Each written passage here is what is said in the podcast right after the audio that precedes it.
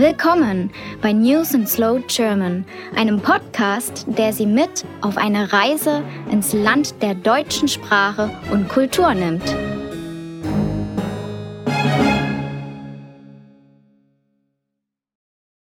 Heute ist Donnerstag, der 24. Oktober 2019. Herzlich willkommen zu unserer wöchentlichen Ausgabe von News in Slow German. Hallo, liebe Hörer. Hallo, Michael. Hallo, Jana. Hallo zusammen. Im ersten Teil unseres Programms wird es um aktuelle Ereignisse gehen. Wir beginnen mit den Ergebnissen der Parlamentswahlen in Kanada am 21. Oktober. Anschließend sprechen wir über den Versuch des israelischen Ministerpräsidenten Benjamin Netanyahu vor dem Ende der 28-tägigen Frist eine Regierung zu bilden. Danach unterhalten wir uns über neue Forschungsergebnisse, die zeigen, dass sich menschliche Minihirne langsamer entwickeln als die Minihirne anderer Primaten. Und zum Schluss sprechen wir über einen rätselhaften Blob, der derzeit im Pariser Zoo ausgestellt ist. Hattest du die Möglichkeit, dir die Ausstellung anzusehen, Jana? Nein, aber ich habe online einige Bilder davon gesehen und ich finde, dass es so aussieht wie... Mir fällt das richtige Wort nicht ein. Wie eine Kreatur aus einem schlechten Science-Fiction-Film?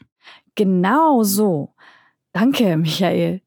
Aber du musst zugeben, dass es schon ein ziemlich faszinierendes Lebewesen ist, oder? Ja, das ist es wirklich. Und deshalb werden wir es diese Woche auch in unserem Programm diskutieren. Jetzt machen wir aber mit unseren Ankündigungen weiter. Im zweiten Teil unseres Programms wird es um die deutsche Kultur und die deutsche Sprache gehen. Im Grammatikteil unseres Programms besprechen wir in dieser Woche Formulierungen mit machen und wir beenden unser Programm mit einer neuen deutschen Redewendung. Sich einen hinter die Binde kippen. Klingt gut, Jana. Los geht's. Ja, Michael. Beginnen wir mit den Nachrichten.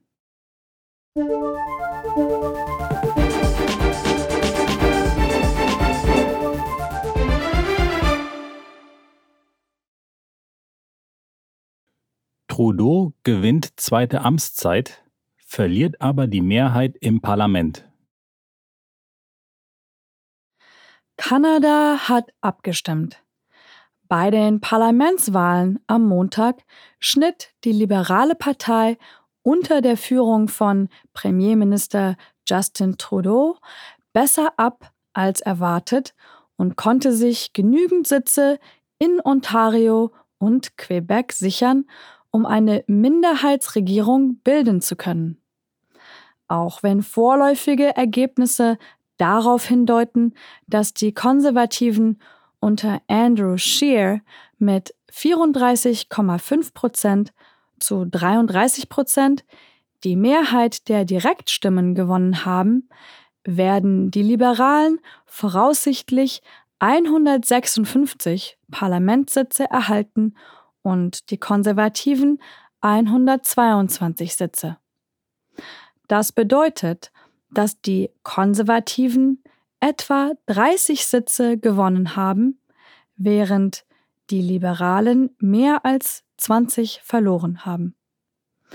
Die von Jagmeet Singh geführte Neue Demokratische Partei NDP wird voraussichtlich 24 Sitze erhalten und könnte sich damit in den kommenden Monaten und Jahren als Zünglein an der Waage erweisen. Die Wahl zeigte die starken Spaltungen innerhalb Kanadas auf.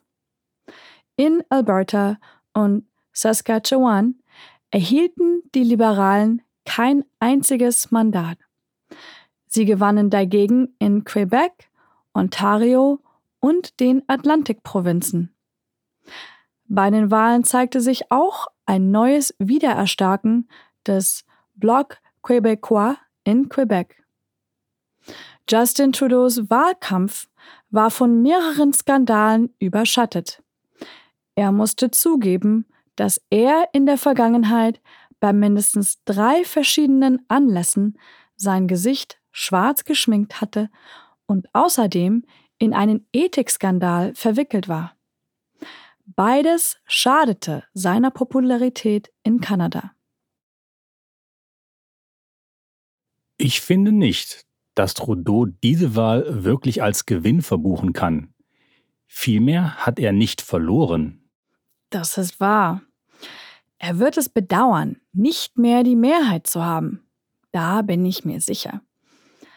Andererseits ist die Tatsache, dass er Premierminister bleibt, wichtiger für ihn als alles andere. Wirklich beunruhigend ist allerdings, dass es so aussieht, als hätte er nicht die Mehrheit der Direktstimmen gewonnen. Das sollte in einer Demokratie ein wichtiges Thema sein. Genau. Diese Wahl wurde weithin als ein Urteil über Trudeaus vergangene vier Jahre als Premier angesehen. Und ich glaube nicht, dass das Urteil positiv ausfiel. Er konnte sich über Wasser halten. Das wäre wohl die passendere Beschreibung der Situation. Michael, in allen großen Umfragen nannten die kanadischen Wähler den Klimawandel und die Gesundheitsversorgung als ihre wichtigsten Anliegen. Der Führer der Konservativen, Andrew Scheer, hatte versprochen, sechs wichtige, von Trudeau erlassene klimapolitische Maßnahmen rückgängig zu machen, wenn er an die Macht kommt. Dazu zählt die Kohlendioxidsteuer. Ich denke, dass das der entscheidende Faktor bei dieser Wahl gewesen sein könnte.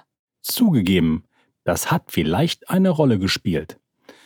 Lass uns mal noch kurz über den Bloc Québécois sprechen, der die Zahl seiner Sitze im Parlament fast verdreifacht hat. Diese Partei kämpft für die Unabhängigkeit von Quebec. Das könnte Probleme für Kanada geben. Ganz bestimmt.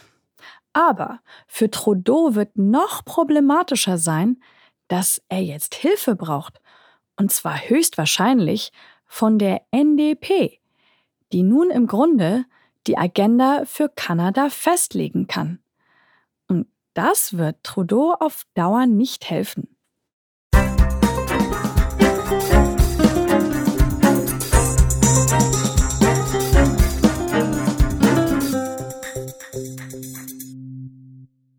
Damit ist der Probeteil unseres Programms beendet. Bitte besuchen Sie www.newsandslowgerman.com, um die gesamte Folge zu hören und die iPhone oder Android App herunterzuladen. This concludes the free portion of our program.